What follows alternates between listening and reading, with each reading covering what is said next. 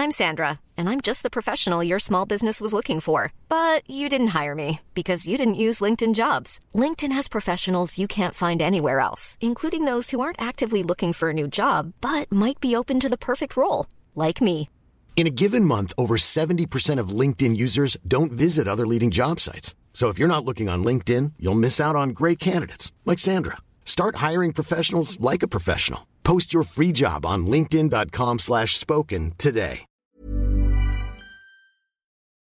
Escuchas. Escuchas un podcast de Dixo. Escuchas Linterna Mágica con Miguel Cane. Por Dixo. Dixo. La productora de podcast más importante en habla hispana.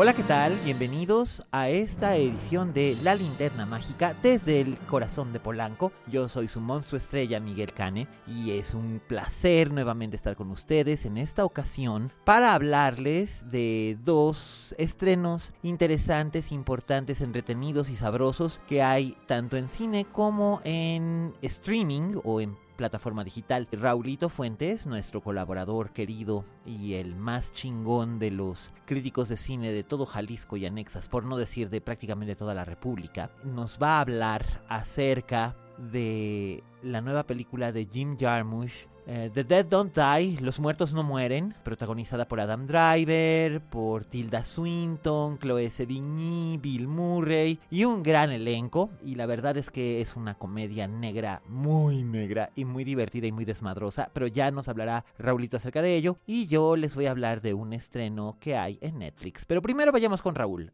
Adelante, Raúl. Oye Fuentes. in this peaceful town, on these quiet streets, something terrifying, something horrifying is coming. Hola, ¿qué tal? Esto es Oye Fuentes, el espacio que Miguel Cane me brinda en la linterna mágica. Yo soy Raúl Fuentes y a mí me encuentras en Twitter como arroba Oye Fuentes. Bueno, pues ya lo dijo Miguel. La película de la cual yo les voy a hablar en esta ocasión es Los muertos no mueren de Jim Jarmusch, una cinta que pues no es estreno como tal, ya tiene varios días en cartelera, pero pues yo quiero platicarles de ella porque me da la impresión que no va a durar mucho tiempo en las pantallas y creo que sí es una cinta que vale mucho la pena verla, sobre todo si a ustedes les gusta el humor absurdo, el humor pues muy de Jim Jarmusch, este humor seco, cáustico, en inglés le llaman dry humor, este humor que aparentemente no tiene sentido y que es muy característico de este director que ya tiene casi 40 años de pues de carrera como realizador, fíjense, tiene 40 años casi en realidad tiene muy pocas películas para tener cuatro décadas de, de realizador. Películas que a mí la verdad pues me gustan mucho. Yo soy muy, muy fan de Jim Jarmusch desde sus inicios con Vacaciones Permanentes o Más extraño que el Paraíso o Bajo la Ley, que es una película increíble. Fue la película con la cual yo conocí el, el talento de Roberto Benini. Buenísimas viñetas las que se ven, por ejemplo, en Una Noche en la Tierra o en Café y Cigarrillos. Por supuesto, el saber aprovechar un grandísimo actor como lo es Bill Murray, como lo hizo Sofía Coppola en Lost in Translation. Jarmusch lo hizo en Flores Rotas. Un poco burlarse del, de las películas de los vampiros con Only, Only Lover Left Alive, con una grandísima Tilda Swinton. Y esta película, pues bueno, es básicamente una parodia del subgénero de zombies, un subgénero que yo creo que él ya lo tiene muy harto, porque lo que hace es recuperar los elementos de estas películas o, de series de televisión, como lo podría ser The Walking Dead, y darles una vuelta de tuerca muy divertida. Pues de qué se trata la película de los muertos no mueren? Pues bueno, en un pueblito llamado Centerville, en el que viven alrededor de 7000 personas, pues los, los policías de esta localidad, que son interpretados por el mismísimo Bill Murray, por Adam Driver y, y por Chloe Sevigny, pues reciben información de que unos zombies están apareciendo por ahí en Centerville. Y la explicación que, que dan para, para justificar que existen estos zombies es pues porque la Tierra se salió de su eje y el fracking y muchísimas otras cosas que no tendrían eh, sentido pues lo deben de tener en esta película. Es una película absurda, en ese sentido es importante que ustedes vayan a ver la película con, con ese chip, ¿no? Es una película absurda que no tiene más eh, ganas que hacer que ustedes se la pasen bien porque además, bueno, pues el elenco está de lujo, además de, de como ya les dije, de Bill Murray y de Adam Driver. Está eh, Steve Buscemi por ahí, está Danny Glover, está una fantástica Tilda Swinton en un papel extraordinario. Es un, ella hace el papel de una maquillista de cadáveres que se dedica a maquillarlos como si fueran Divine, este drag queen que inmortalizó John Waters en sus primeras películas. Eh, es una maquillista que además es eh, samurai, tiene una katana muy al, al, estilo de las películas de Akira Kurosawa. Es una maquillista samurai que además es escocesa, entonces el, el acento está muy marcado. Ella y además tiene la apariencia como de un elfo del Señor de los Anillos. Es un personaje fuera de serie y creo que Tilda Swinton puede eh, meter en su larga lista de personajes increíbles pues el de, el de esta mujer que además tiene un nombre muy, muy chistoso porque el nombre del personaje es Zelda Winston, que obviamente pues es un juego de palabras o, o que, o que suena muy parecido a su nombre real. Entonces, pues nada, o sea, eh, lo, lo, que, lo que vemos en esta película son básicamente lo que hemos visto en muchísimas otras películas de Jim Jarmusch, es conversaciones, conversaciones graciosas, conversaciones que aparentemente no llevan hacia ningún lado, conversaciones que pueden suceder adentro de un coche, que pueden suceder en una casa, en un diner, conversaciones entre personajes que no entienden qué está pasando y uno se ríe porque precisamente pues está como, como los mismos personajes, ¿sabe? No, no, no, no entiende qué es lo que está pasando. Me parece que en esta película Jarmusch se permite ser más gracioso de lo normal, incluso con chistes que podrían caer como en un episodio de Padre de Familia.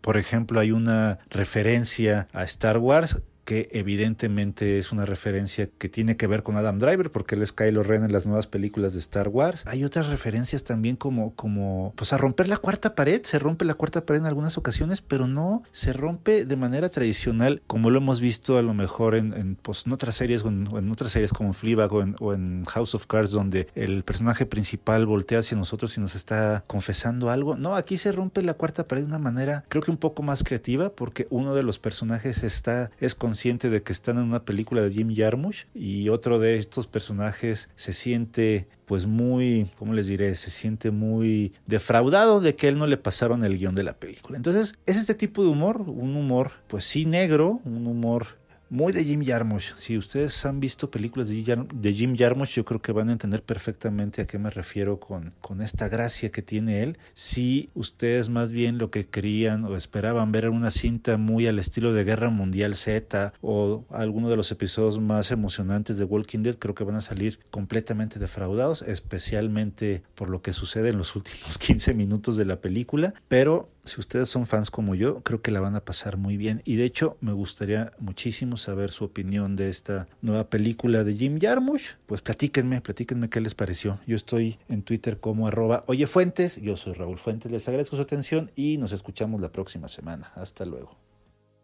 Gracias, Raulito. Ya escucharon ustedes a Raúl Fuentes, arroba Oye Fuentes en todas las redes sociales. Mándenle sus comentarios acerca de la película de Jim Jarmusch o acerca de cualquier duda que les carcoma. El feliz de la vida les contestará. Y bueno, pues como siempre es un placer tenerlo aquí con nosotros. Y bueno, pues yo retomo el micrófono para hablarles de la tercera temporada de lo que es una telenovela de superlujo pero que también es un documento histórico interesante porque está muy bien investigada y con unas actuaciones formidables y además este año estrena elenco. Me refiero por supuesto a The Crown, una serie creada por el dramaturgo Peter Morgan, el mismo guionista de The Queen, y que esta serie pues está basada precisamente en su obra teatral The Audience, que estuvo aquí como parte de la temporada del National Theatre en el Lunario de la Ciudad de México, pues con, con la gran Helen Mirren, por cierto, una verdadera maravilla que tuvimos la oportunidad de ver gracias a, a Lunario. Y eh, bueno,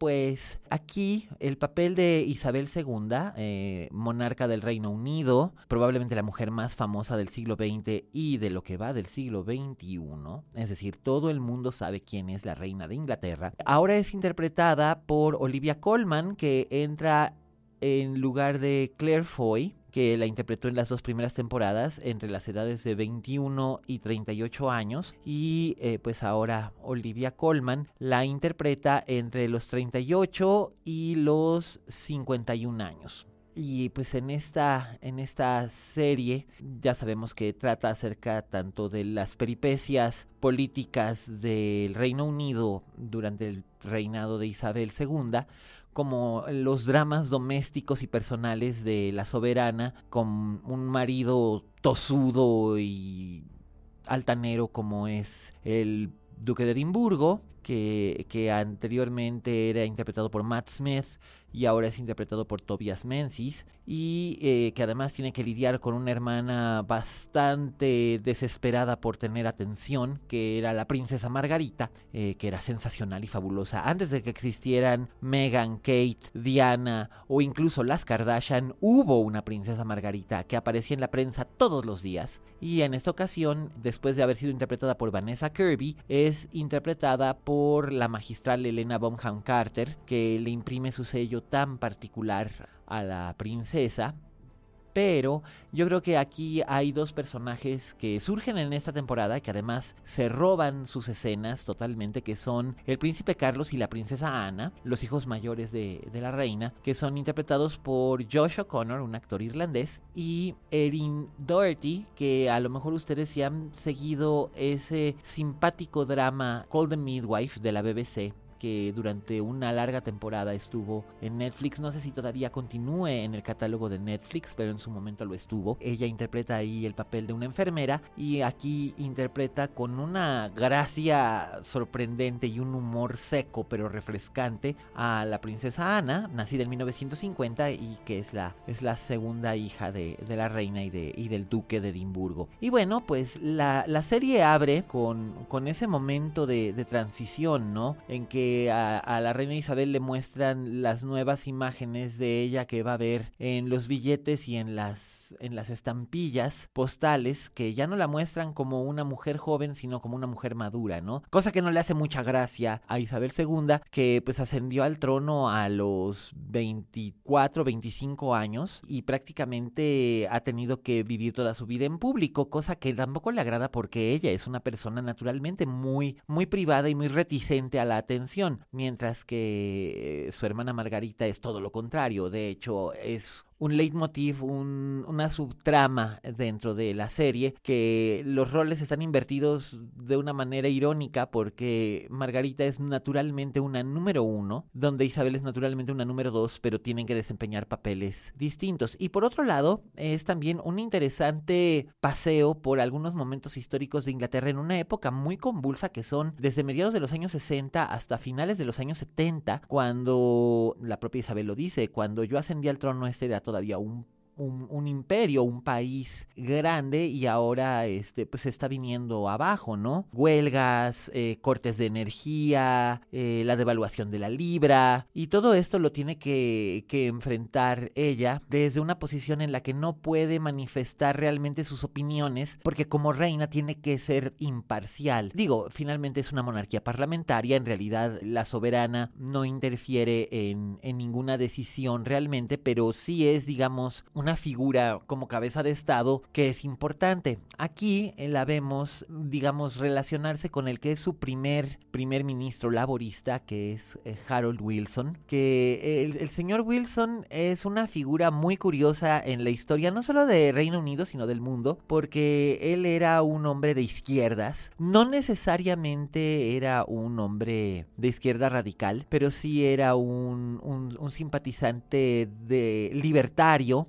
igualitario. Él pensaba siempre en la igualdad de derechos para hombres y mujeres y para personas de toda raza y condición social. Algo en lo que Aparentemente, aunque por supuesto esto solamente se puede intuir, no puede hacerse manifiesto de una manera patente, es algo con lo que Isabel simpatiza. Por otro lado, ellos dos simpatizan a un nivel personal porque resulta ser que tienen muchos vasos comunicantes en sus personalidades y tienen muchos intereses y opiniones comunes y esto hace que Harold Wilson hasta la fecha siga siendo el primer ministro después de Winston Churchill con el que más simpatía ha tenido Isabel II y con el único con el que se puede decir que llegó a sostener una especie de amistad. Si es que una figura así puede darse el lujo de tener una amistad con alguien del círculo de la política, en este caso ella se lo, se lo permite. Hay una simpatía entre ella y Harold Wilson. Por otra parte, Margarita se dedica a manifestar su descontento por no ser reina, a vivir una serie de de disgustos maritales con su marido Lord Snowdon, que la temporada anterior fue interpretado por Matthew Good y ahora es interpretado por Ben Daniels, que algunos lo recordarán por Ley y Orden Reino Unido o también por Galerías Paradise, aquella serie basada en la novela de Emil Solá que básicamente después se hizo un sucedáneo eh, con Gran Hotel. Y pues ellos se la pasan peleándose, poniéndose los cuernos, insultándose. Él tiene una manera muy elegante de insultarla, le esconde papelitos en los libros o en el bolso con cosas como pareces una manicurista gorda y te odio. Yo sé que puede parecer algo tonto, pero si estamos pensando en alguien que toda la vida había estado acostumbrada a la adulación, que le digan cualquier cosa de ese modo y además sea su cónyuge quien lo haga con toda frescura, obviamente pues la ofende. Y hay una subtrama que es bien interesante, sobre todo porque conocemos las ramificaciones de ello y lo que va a ocurrir después si hemos estado atentos a los últimos 25 años de historia, que es la historia entre el príncipe Carlos y Camila Shand, posteriormente Camila Parker Bowles. Ellos dos pues se conocen, se gustan, pero Camila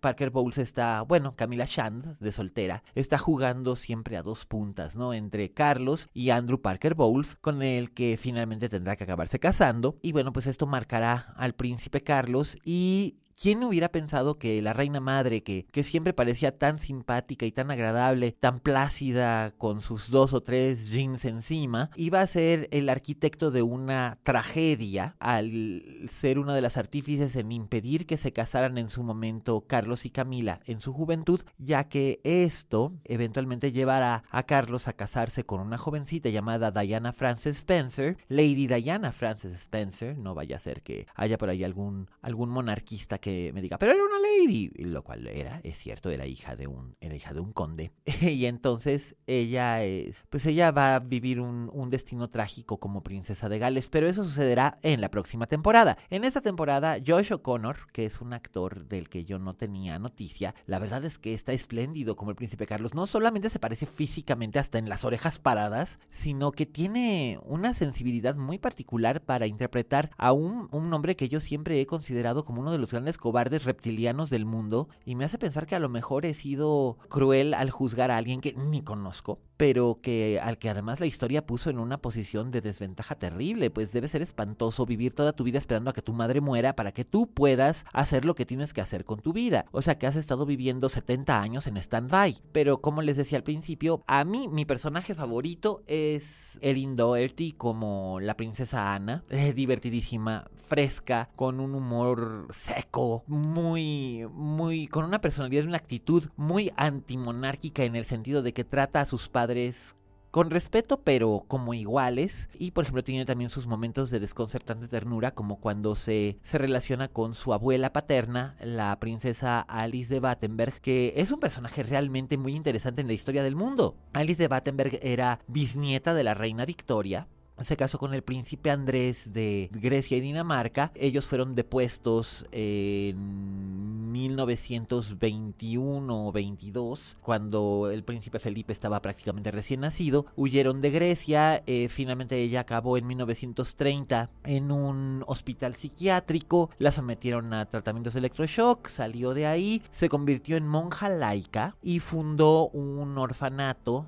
y una orden de caridad en Grecia que se llamaba la, la Orden de Marta y María. Y durante los periodos más difíciles, la Segunda Guerra Mundial y la caída de, de la monarquía griega en los 60, ella seguía recibiendo personas sin hogar y les daba de comer y, vendía lo, lo, poco que le quedaba de su, de su antigua dote de cuando fue princesa. Ella andaba por la vida con un, con un cigarro en la boca y con un hábito de monja laica. Eh, por las calles, ¿no? Finalmente la reina Isabel la invita a vivir con ellos al Palacio de Buckingham, esto lo vemos en uno de los capítulos de la, de la serie, lo vemos en el capítulo, me parece que es el capítulo 4 de la serie, y ahí, que es en el primero en el que aparece también la princesa Ana, y ahí es muy, este, es, es muy bonito ver cómo ella se deja hablar y se deja ver como una, como una persona mucho más humana que el resto de la familia real, y además como Ana llega incluso a tenerle tanto afecto que le dice Yaya, ¿no? O sea, uno tiene esta idea de que los, de que la familia real inglesa, de la que quién sabe por qué razón, todo el mundo siempre está pendiente y siempre quiere saber y están encantados con ello. Y la verdad no me explico por qué, pero, pero sí es cierto, llama siempre mucho la atención la monarquía británica por encima de la española o de cualquier otra familia real que ya han caído más bien en desuso o son pasé. Eh, la familia real inglesa se mantiene como una atracción turística para, para Gran Bretaña y también como una gran explosión mediática, ¿no?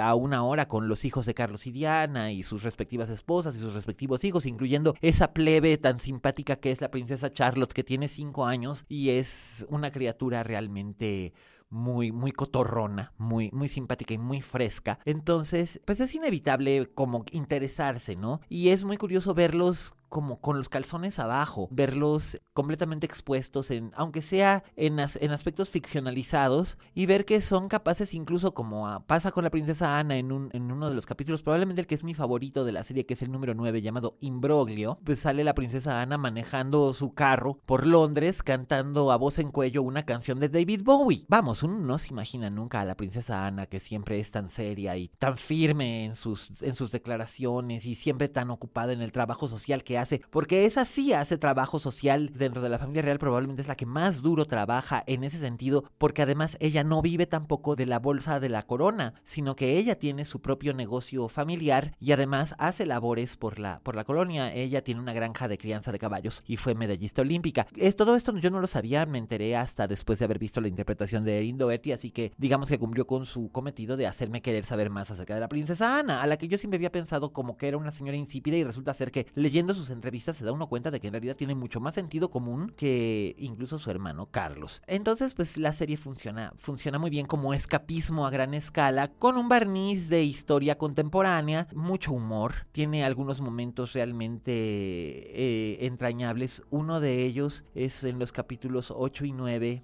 los que están relacionados con la muerte del duque exiliado de Windsor, el rey, el antiguo rey o el rey depuesto Eduardo VIII, que renunció, como ustedes saben, al trono en 1937 para casarse con la señora Simpson, con Wally Simpson, mi, Simpson favorita que siempre he dicho, este que era una estadounidense dos veces divorciada y se casaron y bueno, sí es cierto que también él tenía simpatías por ciertos rollos fascistas y bla bla bla bla, pero pues al final de cuentas eh, aquí como lo representa el gran Derek Jacobi, pues es un es un hombre viejo con muchos arrepentimientos, pero hay uno que no tiene y es el de haber dejado un trono y un imperio por la mujer que amaba. Y precisamente la mujer que amaba es interpretada por la enormísima Geraldine Chaplin, que tiene un puñado de escenas, pero en esas escenas realmente la señora brilla, está espléndida. Bueno, es Geraldine Chaplin, ¿qué quieren que les diga? Para mí siempre será la dulce y generosa Tonya que baja de un tren vestida toda de rosa en su primera aparición en cine en Doctor Shivago y es la musa de Carlos Saura en sus mejores películas y es una gran, gran actriz por derecho propio, tanto así que se le olvida a uno que es hija de Charlie Chaplin. Entonces, y nieta de Eugene O'Neill, por cierto, del gran dramaturgo. Entonces, pues digamos que aquí ella está maravillosa y estupenda y espléndida. Y la verdad es que The Crown es, desde su primera temporada, cuando aparecía John Lithgow como Winston Churchill, que aquí también tiene una, una breve aparición, y con Claire Foy, con Matt Smith, que había sido Doctor Who, pues ahora la, la serie pues nos presenta una Olivia Colman madura, maravillosa, serena y muy involucrada con su personaje. Eh, la verdad es que no podemos evitar simpatizar con Isabel II o Elizabeth Mary, Elizabeth Alexandra Mary Windsor, que es un trabajo formidable el que hace Olivia Colman, o sea, ya denle su Emmy Digo, además sería gracioso porque ganaría un Emmy por interpretar a una reina del mismo modo en que ganó un Oscar por interpretar a otra, es decir, a la reina Ana en The Favorite de Georgios Lantimos. Entonces, pues ahí tienen ustedes, es, es divertido, es es, entretenido y, es muy satisfactorio pasar un buen fin de semana o un par de tardes o un par de noches viendo The Crown. La verdad es que vale mucho, mucho la pena. Un acierto para Netflix después de un año en el que había estado ofreciendo contenidos de calidad de mediana a baja estofa. La verdad es que es bueno ver que ha hecho algo espléndido y bueno, pues ya hay que esperar la próxima semana al estreno en Netflix de The Irishman, que obviamente es la mejor película del año. Ya lo dije la semana pasada y los sostengo,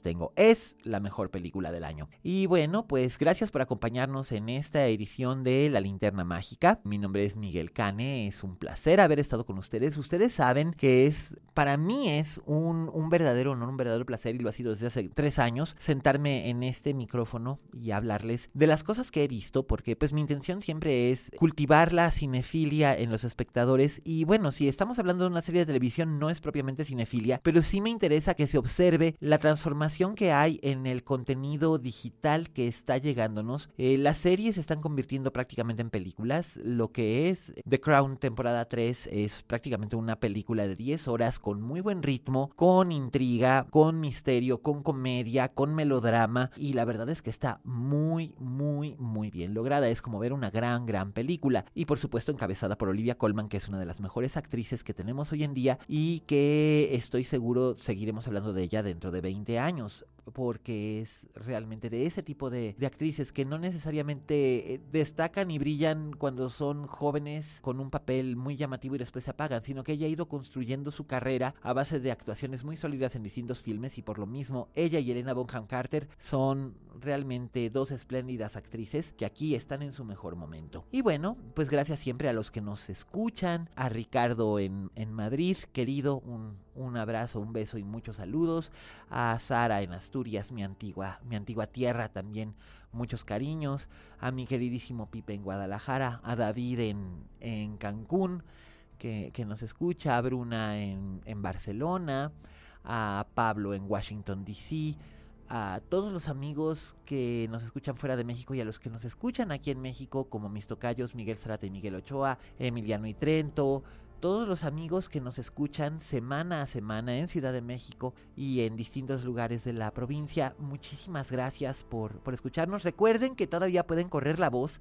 para que se siga sumando gente a escucharnos en los podcasts de iTunes para que este año lleguemos a estar en la franja de los más escuchados en el renglón de cine. Somos varios podcasts. Está el espléndido podcast de Macario Chetino, Fuera de la Caja. Se los recomiendo mucho que lo escuchen. Y bueno, hay una gran parrilla de contenidos que Dixo les ofrece y lo pueden consultar en la página de Dixo.com. Y bueno, pues sigan escuchándonos, suscríbanse, es gratis. Mándenos sus comentarios usando el hashtag Linterna Mágica. Ya saben que en, en los podcasts de iTunes nos pueden calificar, cosa que también se agradece mucho. Y pues bueno, quiero agradecer también a Vero en producción y controles por echarle todos los kilos a este maravilloso podcast. A Peter Apache y a Dani en Dixo. Y pues a toda la gente que hace posible este podcast. Pero este podcast sobre todo no sería posible sin ustedes. Yo soy Miguel Canes, su monstruo estrella favorito. Nos escuchamos la próxima semana desde Guadalajara. Y pues será un, gran placer poder volver a estar en contacto con ustedes. Mi nombre en redes sociales es arroba aliascane, búsquenme, síganme y habla, hablaremos bastante de cine y de otras cosas. Y recuerden, como dijo la Betty Davis,